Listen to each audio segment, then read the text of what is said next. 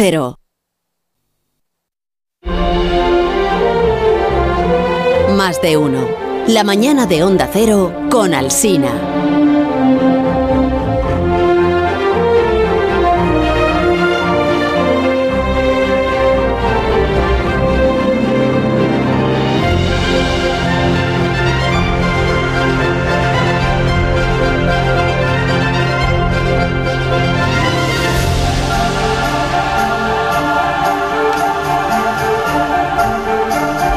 Muy buena hora esta de un jueves por las mañanas de la radio, aquí en Onda Cero. Es muy buena hora para saludar a- al famoso divulgador científico Alberto Aparici, también conocido como Aparici te lo dice. Buenos días, Alberto. Hola Carlos, ¿qué tal? No, no sabía que tenía ese, ese epíteto épico. Sí, sí, sí. Sí, tienes de todo en este programa, de todo. todo bueno, ¿eh? Sí, sí, La sí, gente sí. va por las calles llamándome te lo dices. Sí, sí. Te lo dice. que- Bueno, ¿cómo estás? Bien, ¿estás bien? Me alegro muchísimo. Sí, sí, sí, estupendamente. Aquí me- eh, hoy me he quedado en Valencia. Estás en la emisora nuestra de Onda Cero en Valencia. Efectivamente. Sí. Es que es que en Madrid hace mucho frío, Carlos, y aquí pues tenemos mejor clima. No te lo voy a negar. No te lo voy a negar. No, es verdad. Hombre, hay sitios peores, por ejemplo, Zaragoza. Bueno, Siberia.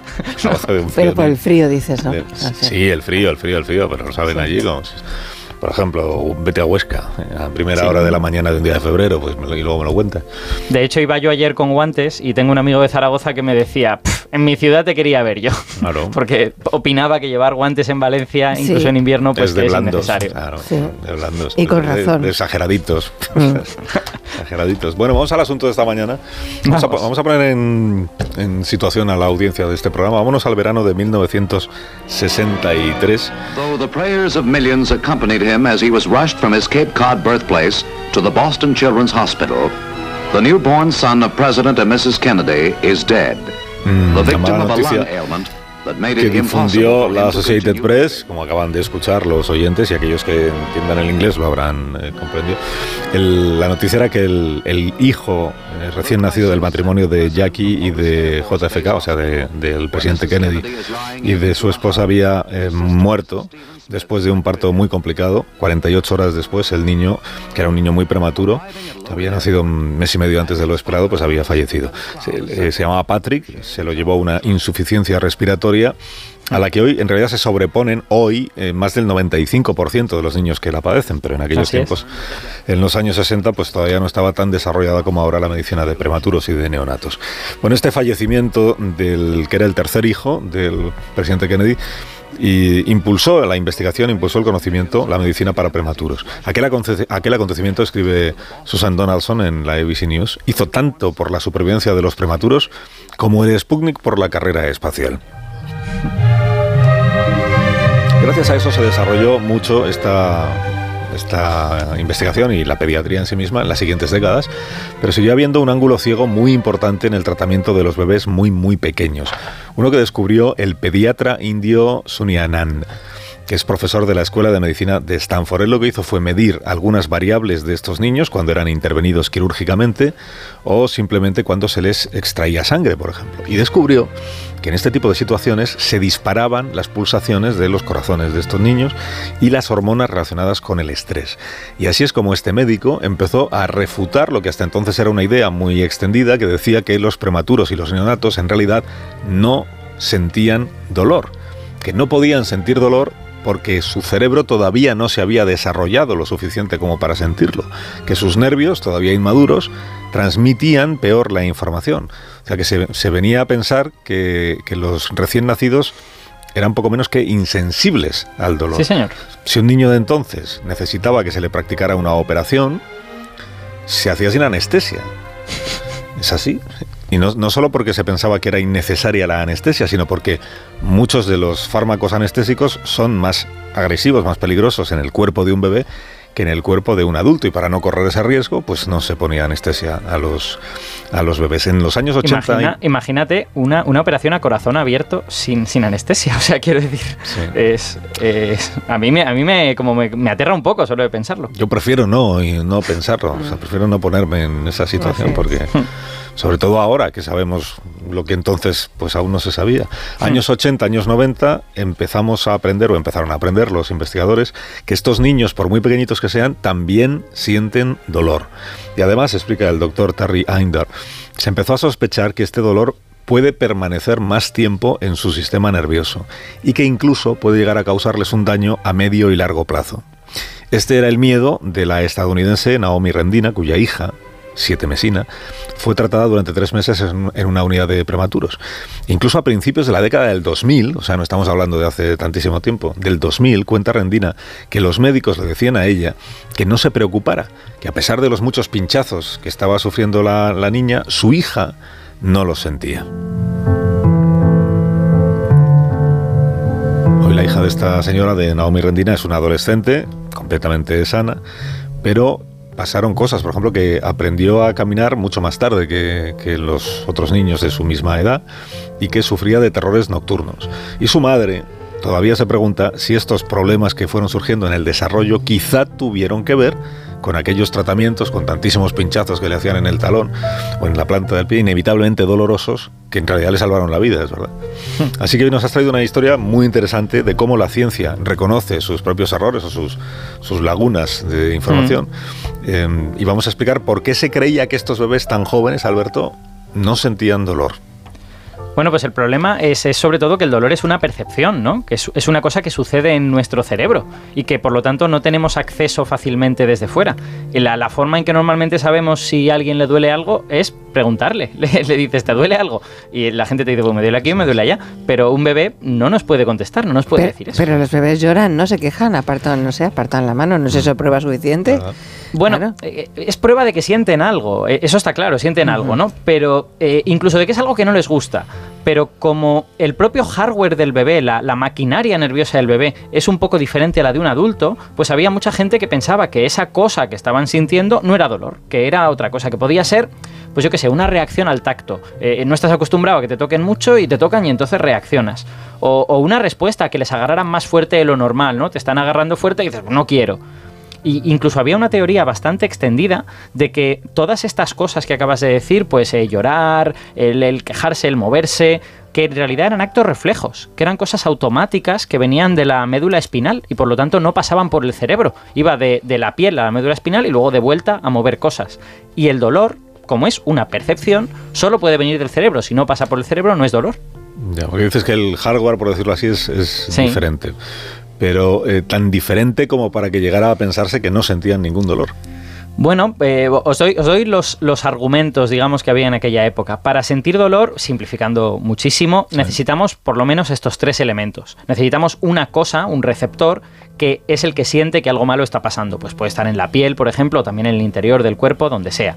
Luego necesitas un nervio que lleve esa información al cerebro y luego necesitas los circuitos cerebrales que procesan eso que les está llegando y que lo interpretan como ah, esto es peligroso, por lo tanto debe doler. Vamos a crear la sensación de dolor, ¿no? Bueno, pues los bebés muy jóvenes tenían los nervios todavía a medio hacer. Les faltaba un recubrimiento que se llama mielina, que es una sustancia que va alrededor del axón de las neuronas, de esta, de esta especie como de cable largo, y que hace que ese cable transmita mejor la electricidad, que sea, digamos, un transmisor más eficaz así que había dudas de que esa señal siquiera pudiera llegar en buen estado, desde la piel hasta el cerebro. Y su cerebro también está a medio hacer. Efectivamente, el, cerebro de un bebé muy joven también es distinto al de un adulto. Eh, por ejemplo, eh, ya sabéis que el cerebro de un adulto pues, está lleno de estas circunvoluciones, estos pliegues que son relevantes porque la superficie del cerebro, cuanto más grande sea, mejor procesamos. Bueno, pues eh, en un bebé hay menos pliegues, digamos que su superficie es más pequeña. Y en un bebé prematuro, pues ya ni os digo, porque en las últimas semanas en el útero es cuando estos pliegues se empiezan a desarrollar de verdad. Entonces, todas estas cosas sumaban para crear esta ilusión de, no, esta cosa no puede ser dolor, esto pues será pues algún acto reflejo o algo así. ¿Y qué pasó para que esa ilusión se disipara? O sea, cómo se descubrió que todo aquello era una creencia equivocada. Bueno, pues cuando se consiguió encontrar una forma objetiva de ver que ahí estaba pasando algo análogo al dolor de los adultos, y eso lo trajo la bioquímica, es decir, pruebas químicas en, la sangre de los bebés o en, otras, o en otras cosas que mostraban que cuando se sometía al bebé a un procedimiento doloroso, o lo que esperaríamos como doloroso, en su cuerpo aparecían las sustancias que un adulto también produce cuando tiene dolor, que son hormonas asociadas al estrés, que son otro tipo de metabolitos que podemos encontrar en la sangre, Y lo más importante es que esas sustancias se sabía ya desde antes que tienen un efecto nocivo si se quedan mucho tiempo en el organismo. Una persona que siente dolor durante mucho tiempo tiene secuelas de ese dolor.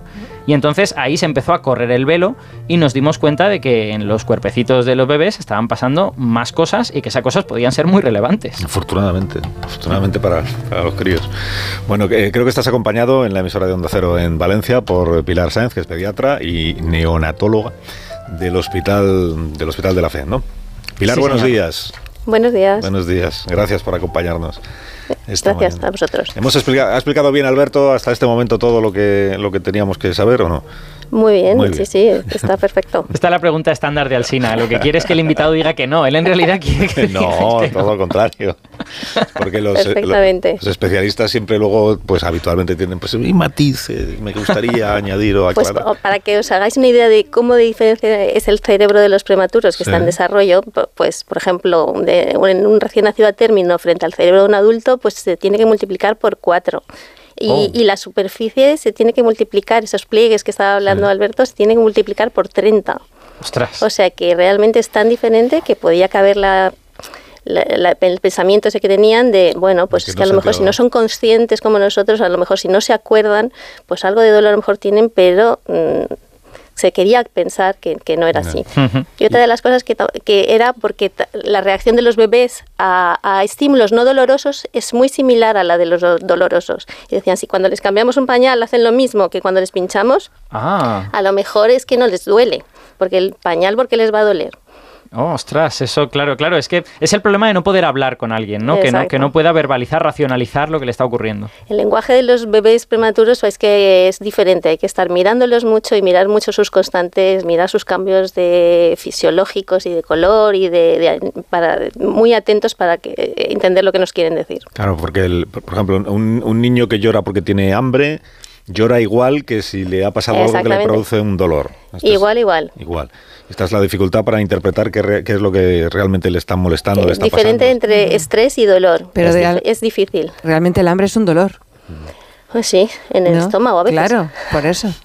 Claro, Eso pero es- ahora no. Yo, yo he leído en algún sitio que hay gente que eh, ha conseguido, yo no estoy muy seguro si esto es pues algo que algo que la gente cuenta y que no es formal, que ha conseguido desarrollar como una especie de diccionario en el que ve algunas diferencias cuando el niño está llorando por hambre y cuando está llorando por otro tipo de cosas. Efectivamente, pero es complicado y entonces eh, lo que hay que tener es, eh, tenemos diferentes, por ejemplo, pues escalas en las que te, te dicen, pero tienes que tener en cuenta muchas cosas. Y también se están intentando desarrollar monitores que lo que hacen es intentar ver, pues con la variabilidad de la frecuencia cardíaca o con la conductancia, que es una la sudoración en la piel, lo que hacen es ver para ver si tenemos algún monitor que sea más objetivo a la hora de determinar ese, ese dolor.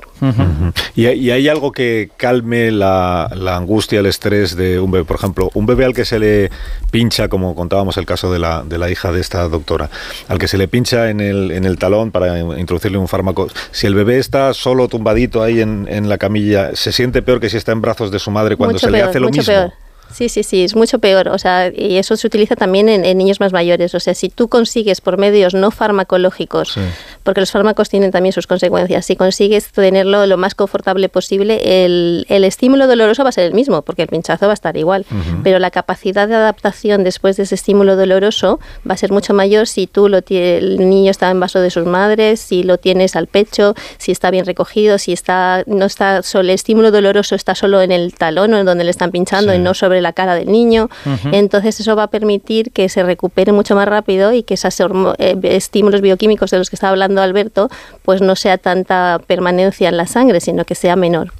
Qué bonito eso de que el, el simple contacto con la, con la piel de la madre o del padre ya sea un calmante natural para... Eso es así, el método canguro o el estar en el seno materno, sí. que es donde deberían de estar los bebés, eso es eh, bienestar para el niño y el bienestar pues eh, es, es fundamental también para permitirte recuperarte de muchas cosas.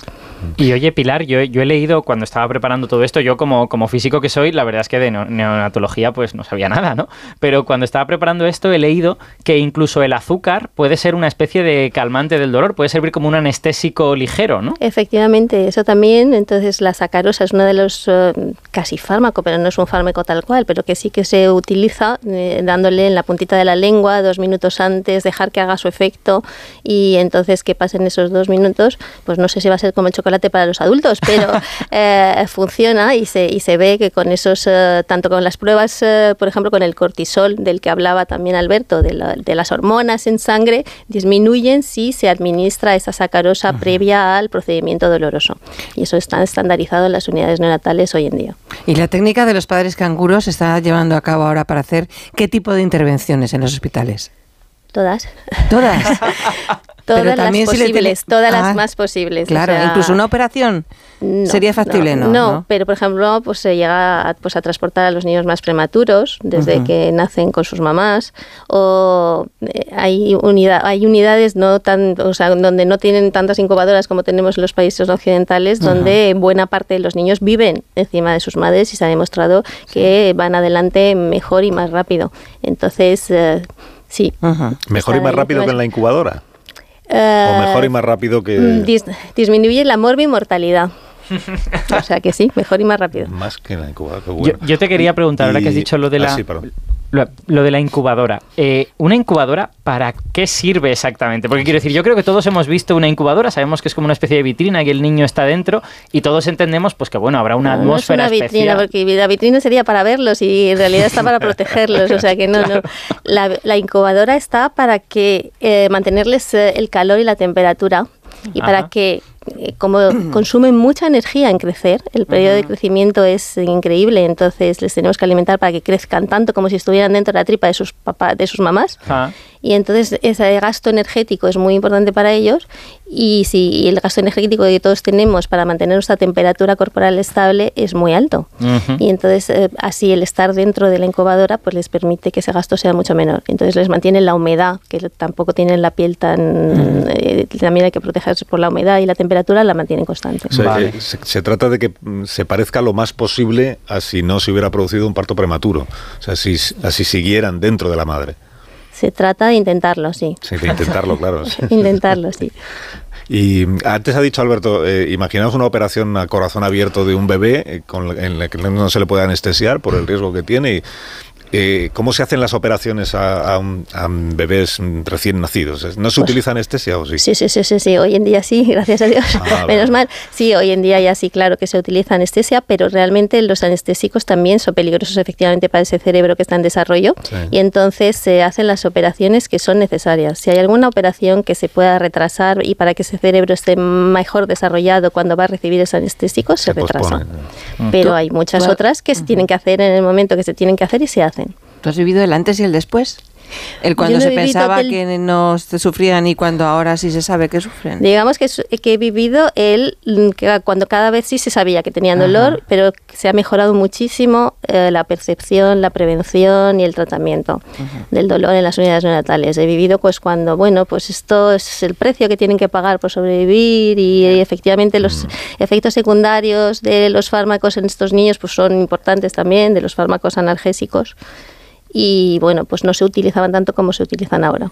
Y los, y los efectos psicológicos, los, los secundarios de los fármacos, son los efectos físicos. Pero luego, esto que contábamos también en este otro ejemplo, de una Sí, niña que de se, mamá. estado- que, se le ha Sí. estado- que- que ha sufrido el dolor de los pinchazos constantemente, ¿eso le, le deja un recuerdo o una, o una Sí, secuela? tienen podríamos memoria. decir? Sí, tienen memoria porque en realidad esos estímulos repetidos dolorosos lo que está cambiando es la estructura de ese cerebro. Ese cerebro que si está sometido a muchos procedimientos dolorosos, pues la estructura y la funcionalidad no va a ser la misma. Puede cambiar tanto el cerebro como incluso el sistema nervioso periférico, esos nervios que decía Parisi. Ese talón que ha estado a estímulos repetidos, esa inervación de ese talón no va a ser la misma y a lo mejor ese andar después pues puede retrasarse por ese estímulo doloroso. O la percepción puede estar incluso o exagerada, una respuesta exagerada a un estímulo doloroso, o al contrario, que no le duela cuando le debería de doler Claro. en, en un futuro. Claro, es el cuerpo como intentando adaptarse a Ah, eso, se ¿no? adapta, se adapta. Siempre nos adaptamos. El cerebro dice, yo estoy viviendo rodeado de dolor, por lo tanto Pues tengo que hacer entonces algo. tiene ¿no? que hacer algo y entonces puede ser que Puede haga que- que no responda. Puede Puede que ser el que no responda es o que- que haya aprendido a responder demasiado y que con un estímulo no tan doloroso eh, la respuesta sea exagerada Claro. eh, en un futuro. Y, es, y entonces podría, la madre decía los terrores nocturnos, pues puede ser que los hubiera tenido también o no. Pero sí que se ha visto que las resonancias funcionales de los niños prematuros sometidos a muchos procedimientos invasivos pues no son iguales que las de sus congéneres que no pasaron por esas UCIs. Y entonces, pues ahí la funcionalidad de esos cerebros o determinadas áreas cerebrales, pues no están igual desarrolladas. Qué, qué interesante todo. Y es que escuchándote estoy pensando cuántas cosas todavía no sabremos sobre los bebés, igual que hace 30 años o 40 años se pensaba que no sentían dolor y ahora se sabe que sí. ¿Cuántas cosas eh, que quedarán todavía por, por Un descubrir? montón, Y sí, sí, por un montón de, cosas por descubrir. Ahora somos mucho más conscientes, pero por ejemplo, una de las cosas que nos falta mucho por descubrir y que quisiéramos desarrollar mucho más es qué fármacos son los que realmente podemos utilizar, cuánto, porque los bebés no son adultos pequeños y la farmacopea, o sea, todos los fármacos que utilizamos son pocos niños y eh, los estudios son complicados, que los pagan los laboratorios, pues no es tan fácil llevar a cabo estudios clínicos con estos niños tan pequeños. Hmm. Entonces, pues eh, todo eso está por desarrollar, fármacos para ellos, monitores para ellos.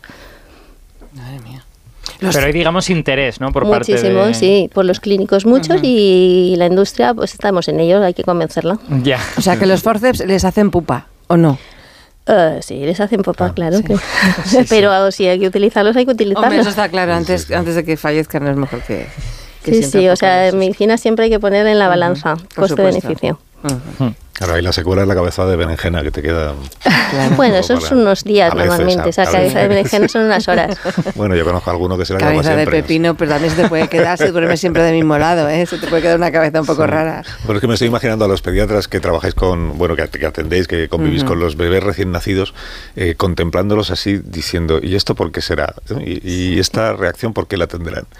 y, Pues y eh, cómo sí, haber- nos podemos ¿no? pasar horas, se pueden pasar Sí, horas ¿no? ahí mirándolo igual que los padres. No, no, hay, que- hay que pasar y hay que mirarlos para realmente comprenderlos. Qué bonito. Qué bonito y qué interesante. Oye, ha estado muy, ha estado muy bien tu sección de hoy, Alberto Aparici, ¿eh? de decirtelo. Siempre- bueno, eso es porque me la ha hecho Pilar. Gracias, gracias Alberto. Qué interesante. Lo que sabemos, lo que vamos sabiendo y lo que todavía no sabemos sobre, sobre los bebés. Además, nos queda tanto por aprender del cerebro de los adultos, pues tú fíjate del cerebro de los recién nacidos, que tiene que multiplicarse por cuatro, nos ha contado Pilar, ¿no? Por cuatro. El tamaño por cuatro. Tamaño por cuatro y la superficie por 30. Hmm. 30. Eh, Pilar, muchas gracias por habernos acompañado esta mañana. Gracias a vosotros. Pilar Sáenz, que es pediatra en el Hospital La Fe de Valencia. Hago una, una pausa muy cortita. No te vayas, Alberto, que enseguida te despido. Vale, Sí, sí, ahora vuelvo. aquí. Más de uno. En Onda Cero.